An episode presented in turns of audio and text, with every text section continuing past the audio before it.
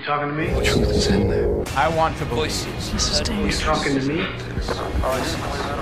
Voices. President Kennedy died Conspiracy at theory. 1 p.m. Well, I'm the only one here. Here's Johnny.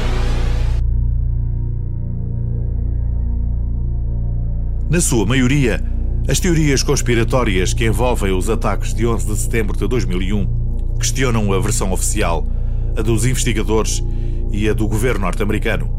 Os ataques foram perpetrados pela Al-Qaeda, uma organização fundamentalista islâmica fundada em 1988 por Osama Bin Laden e Abdullah Azam, dois dos soldados que combateram na guerra entre a Rússia e o Afeganistão. Today, our fellow citizens, our way of life, our very freedom came under attack in a series of deliberate and deadly terrorist acts. Numa sondagem efetuada em 2008 a cidadãos de 17 países, apenas 15% dos entrevistados acreditavam que a Al-Qaeda tinha sido a responsável pelos ataques, enquanto que 46% tinham a certeza de que tudo tinha sido planeado pelos Estados Unidos. A new book called The Truth About September 11th claims to present evidence that the destruction of the World Trade Center was not the work of terrorists, but was in fact perpetrated by the U.S. government. Razões não faltam para explicar o resultado desta sondagem. Já agora, convém aqui referir, uma vez mais, o episódio de estreia da série The Lone Gunman, que foi exibida em março desse ano. Se não sabe do que se trata, aceite o nosso conselho e vá ouvi-lo quanto antes. Apesar de todo este descrédito, muita gente não acredita nestas teorias conspiratórias, pois é difícil compreender que o governo dos Estados Unidos tenha participado e permitido os ataques do 11 de setembro apenas como pretexto para poder invadir outro país. Porém, os mais céticos lembram que aquela não era a primeira vez que o governo tinha atentado contra os seus cidadãos, pois na década de 60 promoveu uma série de atentados em solo americano como desculpa para mais tarde poder invadir a ilha de Cuba, dando assim cobertura à invasão da Baía dos Porcos.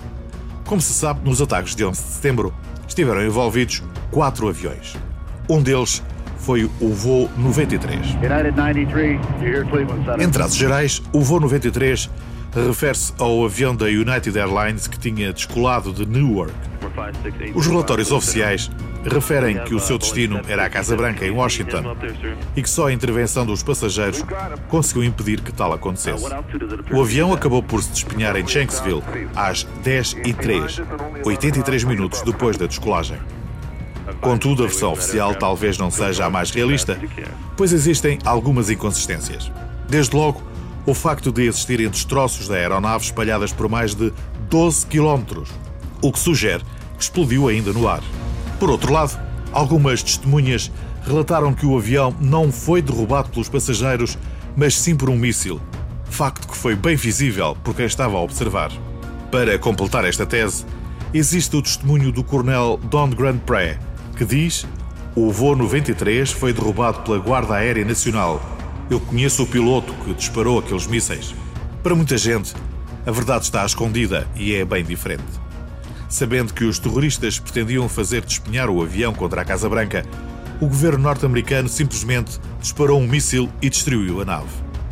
Dessa forma, e depois de transformarem os passageiros em heróis, o presidente Bush ficava com mais um motivo para invadir o Afeganistão. Outra das perguntas que permanece sem resposta é esta: Como foi possível que a maior e mais bem preparada força aérea do mundo tivesse permitido que dois aviões embatessem em dois prédios e ainda permitiu que o centro nevrálgico das forças americanas fosse atacado por uma terceira aeronave? Os relatórios oficiais dizem que a maior parte da sua força disponível participava em exercícios militares nesse dia. No entanto, não deixa de ser estranho algumas incoerências em relação ao voo 175, o segundo a embater nas Torres Gêmeas. O alarme de possível sequestro foi emitido às 8h43, 20 minutos antes do embate. Três minutos depois, às 8h46, o primeiro avião embatia contra a primeira torre. Ou seja, durante 17 minutos, a Força Aérea não fez nada, mesmo sabendo que estava a decorrer um ataque. A corroborar esta tese está um caso largamente noticiado e que envolve o próprio presidente. As the attack took place, Mr. Bush was on his way to an elementary school in Florida.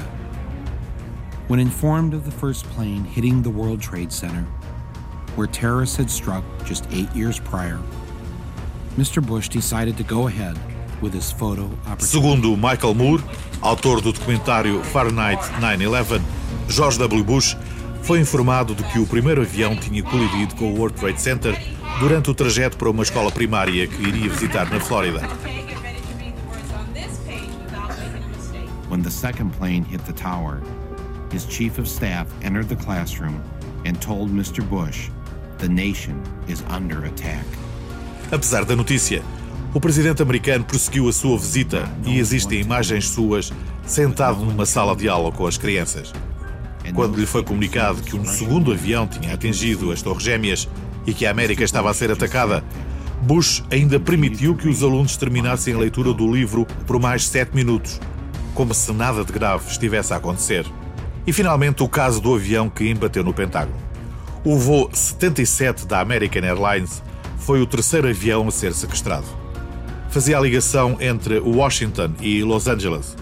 A aeronave tinha descolado 35 minutos antes de se ter despenhado e saiu de rota às 8h46.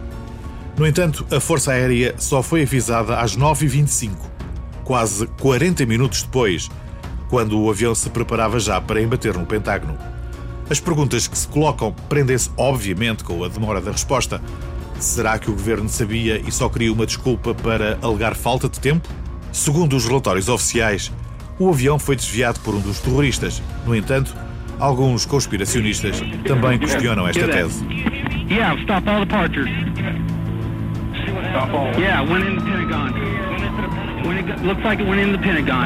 Como teria sido possível a um piloto amador ter feito uma manobra complicada com um avião comercial e tê-lo lançado contra o quartel-general das Forças Armadas mais poderosas do mundo, 78 minutos depois do primeiro relato de um possível sequestro, e ainda por cima, não deixar vestígios?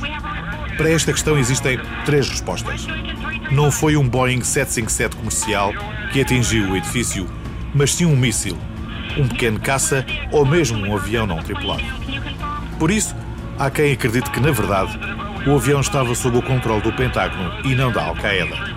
Na verdade, apesar de algumas das imagens iniciais do acidente não mostrarem os destroços do avião, há vídeos e fotografias que apresentam as evidências do trajeto que o avião fez durante o choque com o edifício, o que não invalidou que se dissesse tratarem-se de imagens manipuladas, pois nos diretos das televisões não se vislumbraram nenhum dos indícios que apareceram mais tarde nas referidas fotografias. Evidências à parte, o facto é que as provas e contraprovas não permitem um esclarecimento cabal do que aconteceu e, em vez de se obterem respostas, as perguntas continuam a avolumar-se. Tuesday, 9:47 a.m. Hi, baby. I'm baby. You have to listen to me carefully. I'm on a plane that's been hijacked. I'm on the plane. I'm calling from the plane. I want to tell you I love you. Please tell my children that I love them very much.